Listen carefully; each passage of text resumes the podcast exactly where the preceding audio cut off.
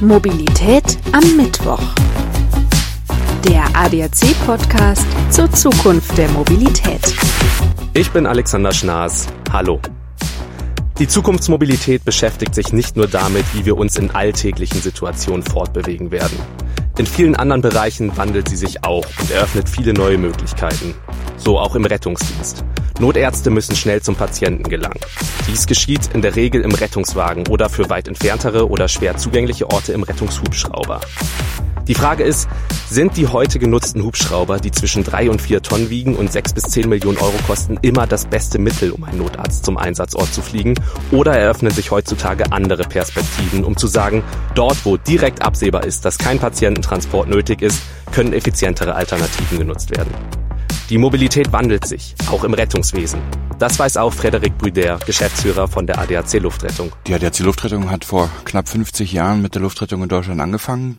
Wenn man damals gesagt hätte, wir landen mit einem Hubschrauber auf der Autobahn, um Menschen zu retten, hätte jeder wahrscheinlich mit dem Kopf geschüttelt. Und somit ist es, glaube ich, eine Selbstverständlichkeit, jetzt wo neue Technologien da sind, dass sich die ADAC Luftrettung mit diesen auch auseinandersetzt und schaut, wie können wir diese Technologien nutzen, um Menschen helfen zu können. Und da müssen wir drüber nachdenken, sind die Hubschrauber, die wir heute nutzen, die zwischen dreieinhalb und vier Tonnen wiegen, sechs bis zehn Millionen Euro Kosten immer das probate Mittel oder in den Fällen, wo von vornherein voraussehbar ist, dass kein Patiententransport stattfinden wird, sondern nur die schnelle Zubringung des Notarztes wichtig ist, dann ist eine solche Technologie, die wesentlich preiswerter nicht nur in der Anschaffung, sondern auch natürlich in der Erwartung sehr, sehr interessant. Und unser Footprint im Sinne auch der Ökologie wird ein geringerer sein. Da können wir sicherlich etwas effizienter werden und das ist etwas, was wir uns auf jeden Fall anschauen wollen. Die klassischen Rettungshubschrauber werden nichtsdestotrotz nicht wegfallen. Und durch die neuen Strukturen im Rettungswesen, im Gesundheitssystem, wo auch Krankenhäuser immer mehr schließen müssen, ähm, wird ein Patiententransport zukünftig auch eine große Rolle spielen.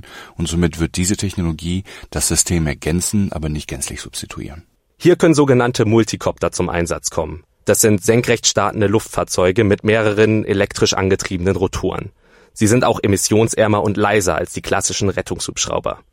Bislang würden sie primär für den zivilen Bereich als Flugtaxis entwickelt. Doch eine von der ADAC Luftrettung in Auftrag gegebene Machbarkeitsstudie, weltweit die erste in diesem Bereich, zeigt, der Einsatz von Multikoptern im Rettungswesen ist möglich, sinnvoll und verbessert die Notfallversorgung. Sie können dann als Ergänzung zu den klassischen Rettungshubschraubern dienen, welche dann effizienter für den eigentlichen Patiententransport zu Spezialkliniken eingesetzt werden können, während die Multikopter die Notärzte zum Einsatzort bringen. Ich spreche heute mit Dr. Stefan Brückner, dem geschäftsführenden Direktor am Institut für Notfallmedizin und Medizinmanagement der Ludwig-Maximilians-Universität München, welches die Machbarkeitsstudie zum Einsatz von Multikoptern in der Luftrettung durchgeführt hat. Hallo, Herr Dr. Brückner, freut mich sehr, dass Sie heute mein Gast sind. Ich grüße Sie, hallo. Herr Dr. Brückner, einer Ihrer Forschungsschwerpunkte sind notfallmedizinische Versorgungsstrukturen. Darunter verstehe ich zum Beispiel neben den personellen Kapazitäten der Notfallversorgung, also ob es zum Beispiel genügend Notärzte oder Sanitäter an verschiedenen, in verschiedenen Einsatzgebieten gibt, auch wie gut und wie schnell und mit welchen Mitteln vor allem die Ersthelfer zum Einsatzort gelangen.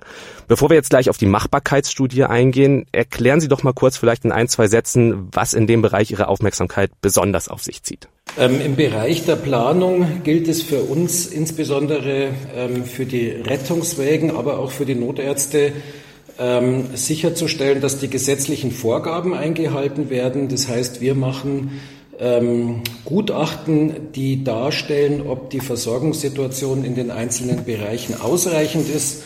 Und äh, wenn dies eben äh, gegebenenfalls nicht der Fall ist, machen wir Vorschläge, wie die Lücke oder die Situation äh, verbessert werden kann. Also unsere, unser Hauptaugenmerk liegt dabei auf der Struktur des Rettungsdienstes, um sicherzustellen, dass äh, an jedem Ort eben die Versorgung ähm, gemäß der Vorgaben gewährleistet ist. Mhm. Nun ist es so, das war auch im Rahmen der Studie, dass sich beispielsweise die Notarzt-Eintreffzeiten in den letzten 20 Jahren im Bundesschnitt um fast 40 Prozent verschlechtert haben. Woran liegt das genau?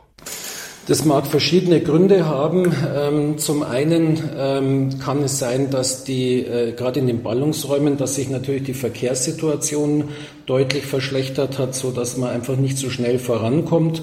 Und in der Fläche ähm, auf dem Land kann das Problem sein, dass es nicht genug Standorte gibt oder nicht genug besetzte Standorte gibt, um hier die entsprechenden Zeiten einhalten zu können. Mhm. Das war jetzt ja auch Teil der Machbarkeitsstudie. Also Sie haben jetzt ungefähr anderthalb Jahre geforscht über den Einsatz von Multikoptern und was für eine Auswirkung beziehungsweise eine Verbesserung diese für die notfallmedizinische Versorgung der Bevölkerung bringen könnten. Wie haben Sie und Ihr Team die Studie aufgebaut, beziehungsweise mit welchen Ansatzpunkten haben Sie da gearbeitet? Ähm, wir haben das im Prinzip mit ähm, zwei wesentlichen Säulen ähm, bearbeitet. Und das eine haben wir die Makrosicht genannt, also so der Überblick über die Gesamtrettungsdienststruktur in den jeweiligen Bundesländern. Und der zweite Teil der Studie war von uns die sogenannte Mikrosicht. Das heißt, da haben wir ganz spezifisch in bestimmten Modellregionen durch Simulationen geschaut, inwieweit ein Multikopter dort als Notarztzubringer funktionieren kann. Wir haben also zunächst ähm, einen Blick auf die verschiedenen Bundesländer, hier in dem Fall Rheinland-Pfalz und Bayern gelegt und haben uns die Ist-Situation im Bereich ähm, der Notarzteinsätze dort betrachtet, um mhm. herauszufinden, an wie viel, ähm, mit wie viel durchschnittlichen Einsätzen dort die Notärzte ähm, belastet sind, beziehungsweise welche Zeiten dort im Durchschnitt gebraucht werden, um die Einsatzorte zu erreichen. Mhm, das heißt, Sie haben vorhandene Daten genutzt quasi und diese dann simuliert. Genau, das war der erste Schritt. Wir haben aufgrund der uns zur Verfügung gestellten äh, Rettungsdienstdaten oder der Leitstellendaten die Ist-Situation analysiert und konnten dann mit, dieses, ähm, mit diesen Daten auch die entsprechenden Simulationen für die äh, feinen regionalen ähm, Auswertungen durchführen. Mhm. Sie haben gerade die beiden Modellregionen genannt, Ansbach-Dinkelsbrühl hier in Bayern und Ida-Oberstein in Rheinland-Pfalz. Warum genau diese beiden Modellregionen? Das war das Ergebnis der ersten Betrachtungen, wo wir nachgeschaut haben, in welchen Regionen ähm, es zu einer potenziellen Unterversorgung mit Notärzten kommt und diese beiden von Ihnen gerade genannten Regionen ähm, erschienen uns als die geeignetsten, ähm, um dort zum ersten Mal Multikopter als ein ja, Ersatz oder ein zusätzliches Transportmittel ähm, für einen Notarzt ähm, zu planen, weil er dort eben aufgrund der Topografie oder auch aufgrund der Standortsituation der Notärzte ähm, seine Vorteile am besten zur Geltung bringen kann. Mhm. Okay. Nun sind diese Multikopter ja auch deutlich kleiner als die wuchtigen Rettungshubschrauber. Bedeutet das auch, dass man an Ausrüstung und Personal dann im Transport einsparen muss? Also zum klassischen Patiententransport sind die Multikopter ja dann nicht gedacht. Genau richtig. Also wir haben momentan noch die Situation, dass die Multikopter von ihren technischen Fähigkeiten Beschränkungen natürlich haben. Das äh, äh, betrifft zunächst, wie Sie schon erwähnt haben, die Zuladung. Also wir können hier nur zwei Personen mitnehmen, also einen mhm. Pilot womöglich und einen Notarzt mit seinem Equipment. Wir können aber keine Patienten transportieren. Also das ist die erste Beschränkung. Und das andere ist die derzeitige ähm, Reisegeschwindigkeit und die Reichweite der Multikopter. Mhm. Wo liegt die? Wir haben jetzt momentan äh, mit den Voraussetzungen gearbeitet, dass äh, ein Multikopter circa eine Reichweite von 25 oder einen Radius von 25 bis 30 Kilometer abdecken kann mhm. und das Ganze bei einer Geschwindigkeit von circa 80 kmh. Okay. Momentan in den Rettungshubschraubern ist es ja so, wir haben da ja gerade schon drüber gesprochen, also es wären weniger Leute an Bord.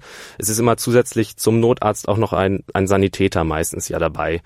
Ähm, bekommt der Pilot in diesem Fall dann Sonderaufgaben? Also würde er in die Rolle des Sanitäters mit reinschlüpfen, dass der Sanitäter nicht komplett wegfällt? Ja, richtig. Äh, durch das verkleinerte Team könnte es gut sein, dass der, der Pilot in dem Fall auch ähm, assistierende, unterstützende Tätigkeiten verrichten muss. Stellen Sie sich vor, wir haben jetzt so ein System und Sie sind als erstes qualifiziertes Team am Einsatzort. Da wäre der Notarzt auf eine gewisse Unterstützung angewiesen oder er wäre froh drum. Insofern ist es völlig richtig. Wir würden dann versuchen, auch ähm, dem Piloten hier so ein paar Grundfähigkeiten ähm, beizubringen. Mhm.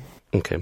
Multicopter haben ja auch die Möglichkeit, komplett autonom unterwegs zu sein. Der Pilot übernimmt aber trotzdem die Rolle, dass er das Gerät steuert und fliegt, richtig? Ähm, momentan ist es so angedacht, richtig. Ähm, dieses vollautonome Fliegen ähm, braucht, glaube ich, noch etwas Entwicklung. Ähm, Sie müssen bedenken, die Einsatzorte sind ja nicht vordefiniert, sondern man versucht möglichst nah ähm, zu einem Unfallort oder auch zu einem Wohnort eines Patienten zu kommen. Das heißt, die Situation vor Ort, was die Hindernisse und die Landemöglichkeiten anbelangt, ähm, müssten momentan schon noch von einem ähm, Piloten eben erkannt und entsprechend äh, das Fluggerät gesteuert werden. Was man sich, glaube ich, gut vorstellen kann, ist, dass äh, so ein Fluggerät dann autonom zu einer Station zurückfliegt, wo ganz klar ist, dass da ein Landeplatz ist, der eben entsprechend hindernisfrei ist. Aber ich glaube, mhm. derzeit äh, bräuchten wir auf jeden Fall noch den Piloten, um eben zu diesen unbekannten ähm, Einsatzorten ähm, fliegen zu können. Okay. Wir haben ja schon darüber geredet, Patienten werden nicht transportiert. Das bedeutet im Falle der Einsatzmöglichkeiten für die Multicopter, von was für Fällen reden wir da genau? Also sind es dann beispielsweise Notarzteinsätze, wenn jemand beim Wandern einen Herzinfarkt bekommt und dort schnell äh, hingelangt werden muss oder was für Fälle sind das genau? Ähm, wenn man über die Einsatzmöglichkeiten des Notarztes spricht, ist genau das ein, eine wichtige Überlegung, wo brauche ich ihn tatsächlich, wo brauche ich die Expertise des Notarztes vor Ort. Mhm. Da fallen mir jetzt zunächst natürlich die besonders schweren Situ Fälle und Situationen ein, zum Beispiel eben eine Wiederbelebungssituation mit einer sogenannten Reanimation oder auch die schweren äh, Verkehrsunfälle, wo tatsächlich das Know-how und die physische Präsenz des Notarztes wichtig sind. Ähm, das Rettungswesen differenziert sich ja immer weiter. Es gibt andere Situationen, wie beispielsweise beim Schlaganfall. Da braucht es die physische, physikalische Anwesenheit des Notarztes gar nicht so sehr. Da würde man womöglich auch gut mit einer telemedizinischen Beratung zurechtkommen. Insofern wäre für uns der Fokus genau bei den Fällen, wo ich tatsächlich den Notarzt mit seiner Expertise vor Ort brauche. Und das sind in der Regel ja die besonders schweren Situationen, wo eben auch ähm, mit bestimmten manuellen Tätigkeiten eingegriffen werden muss. Mhm. Ja, auf jeden Fall können wir gespannt sein, was sich in diesem Bereich in den kommenden Jahren tun wird. Aufbauend auf diese Machbarkeitsstudie ist ein Pilotprojekt jetzt geplant, der ADAC Luftrettung in Kooperation mit der auf der Herstellung von Flugtaxis spezialisierten Firma Volocopter. Und bis dahin werden an nicht öffentlichen Forschungsstandorten von Volocopter weitere technische Probeflüge durchgeführt, um verschiedene Situationen auch zu proben, wie zum Beispiel schlechte Sicht, der Einsatz an Hanglagen oder eben auch Flüge bei Dunkelheit oder im Winter, um das einfach mal zu testen. Es ist auf jeden Fall ein spannendes Projekt, was die Patientenversorgung durchaus verbessern kann. Herr Dr. Brückner, Sie haben es vielleicht schon gehört, am Ende jeder Folge stelle ich meinen Gästen fünf Fragen, um so einen kleinen persönlichen Einblick noch zum Gast zu bekommen. Und wenn Sie bereit sind, würde ich da einfach mal direkt loslegen. Ja, sehr gerne. Würden Sie sich in ein autonomes Auto setzen? Ich würde das momentan ähm, noch nicht machen. Okay, warum nicht? Ähm, weil ich glaube, dass da noch etliche Situationen entstehen können, ähm, wo ich mir noch nicht ganz sicher bin, dass das äh, Gerät so gesteuert und geregelt ist, dass es da eben nicht zu Kollisionen oder Problemen kommt. Ich glaube, da braucht es noch etwas ähm, mehr Erfahrung beziehungsweise noch etwas mehr Sicherheit. Was war Ihr prägendstes Mobilitätserlebnis? Ja, da habe ich viel nachgedacht, als ich diese Frage im Vorfeld schon mal gehört habe. Ich glaube, für mich ist eines der prägendsten Mobilitätserlebnisse, ich bin ja selber auch Arzt auf äh, Rettungshubschraubern, mhm. ähm, wenn ich ähm, bei Einsätzen im Hochgebirge, im Tal in den Hubschrauber einsteige und innerhalb von wenigen Minuten teilweise auf den höchsten Bergen der Alpen bin, um dort äh, Patienten zu versorgen und abzuholen. Das ist oft schon sehr, sehr eindrücklich, in welcher Geschwindigkeit man dort eben auch in, in dem entsprechend äh, schwierigen Gelände dort vor Ort sein kann, um Patienten zu versorgen. Auch wenn man es wahrscheinlich in dem Moment dann gar nicht richtig genießen kann, weil man eben gedanklich beim Patienten ist. Das ist völlig richtig, aber man, man wird, äh, ich gebrauche jetzt mal dieses Wort, man wird regelrecht innerhalb kürzester Zeit in eine ganz andere Welt gebeamt, mhm. ja, von den Tallagen bis das zu den Hochgebirgssituationen. Und das ist natürlich schon ein, eine unglaubliche Stärke der, der Luftrettung moment, immer noch derzeit. Mhm. Sollten Städte autofrei werden? Weg vom Hubschrauber jetzt mal. Ja, ähm, wenn ich mir die tägliche Verkehrssituation hier in der Münchner Innenstadt anschaue, dann muss ich das klar mit einem Ja beantworten. Ähm, das Ganze aber auch mit einem Aber verbinden, wenn natürlich die grundsätzlichen Mobilitätsvoraussetzungen gegeben sind. Ähm, da sehe ich auch noch starken Nachholbedarf. Also momentan kann man an vielen Stellen nicht komplett aufs Auto verzichten, mhm. weil eben die Alternativen noch nicht so da sind. Aber zumindest im Innenstadtbereich, denke ich, wäre ist eine, ist eine autofreie Situation absolut zu begrüßen. Jetzt kommt die Frage des heutigen Themas. Glauben Sie, dass wir Flugtaxis noch erleben werden? Da bin ich voll überzeugt davon. Also ich traue mich jetzt da schlecht eine Jahreszahl zu nennen, aber ich denke, dass wir das noch erleben, dass äh, Flugtaxis eingesetzt werden und dass wir mit denen unterwegs sind. Freue ich mich schon drauf. Ich mich auch. Was ist die meistgenutzte Mobilitäts-App auf Ihrem Handy? Das ist ganz klassisch ähm, Google Maps, ohne da jetzt Werbung zu machen, aber das äh, ist halt aber auch einfach super praktisch. Verwende ich, äh, um in einer fremden Stadt, was weiß ich, die nächste Bus- oder U-Bahn- oder S-Bahn-Verbindung äh, rauszufinden oder mit dem Auto zu navigieren, je nachdem. Ähm, also ich verwende das mit Abstand am meisten. Mhm. Ja, Herr Dr. Brückner, vielen, vielen lieben Dank. Ich bedanke mich recht herzlich für das Gespräch heute. Es war wirklich sehr interessant und danke auch, dass Sie sich die Zeit genommen haben. Ja, sehr gerne. Das war Mobilität am Mittwoch. Alle 14 Tage gibt es frisch überall, wo es Podcasts gibt. Mein Name ist Alexander Schnaas. Bis dahin, ciao.